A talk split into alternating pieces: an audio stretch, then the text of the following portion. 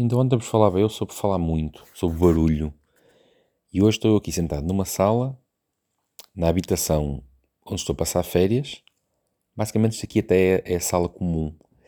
São várias habitações e uma delas é a sala comum onde eu estou neste momento. E estava aqui a apreciar precisamente o som do silêncio e a pensar quão magnífico é o silêncio ou os pequenos ruídos da natureza ou pequeníssimos ruídos. Eu acho que estamos tão habituados ao ruído, tão habituados ao ruído, que até o silêncio às vezes parece uma forma de arte, que é aquilo que eu estava aqui a admirar. Eu acho que tenho que praticar mais arte do silêncio. Há pessoas que, que caladas são verdadeiros poetas. E eu, francamente, não queria um dia vir a ser considerado uma dessas pessoas. Do, ó oh, Pedro, cala-te porque quando tu dizes, dizes poemas. Mas acho que vou começar a partir de hoje a apreciar mais o silêncio. Sobretudo não é apreciar, porque eu aprecio o silêncio como estava aqui sentado, à espera que o meu computador carregue um vídeo para a internet e estava simplesmente calado, a ouvir. Ouvir coisas pequenas, ouvir sobretudo o silêncio.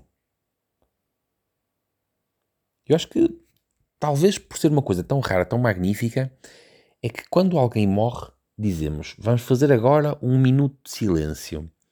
Eu, eu nunca percebi bem essa história de fazermos um minuto de silêncio quando alguém morre. Eu sei que é uma homenagem e consigo compreender que é uma homenagem, mas por que razão se estipulou que se faz uma homenagem com um minuto de silêncio e não, por exemplo, aos gritos? Ou vamos bater palmas durante um minuto? Ou vamos tirar de nós toda a flatulência durante um minuto? Sei lá, estou a dizer para isso, eu sei, mas a ideia é fazer qualquer outra coisa que não fosse silêncio. Porque afinal de contas, como é que nós podemos homenagear alguém com um minuto de silêncio se tudo o que essa pessoa terá na eternidade e tudo que essa mesma pessoa nos dará a partir daquele momento é o silêncio absoluto? Há coisas que me fazem alguma confusão, uh, bastante confusão. Eu podia entrar aqui noutras questões que também me fazem confusão, mas eu não quero que elas depois vos fiquem a fazer confusão a vocês próprios. Eu acho que efetivamente estar calado pode, em muitas alturas, ser a melhor coisa que nós podemos fazer. E eu vou começar a estudar cada vez mais a arte de estar calado. Para já, eu vou-vos deixar mais dois minutos de podcast absolutamente em silêncio.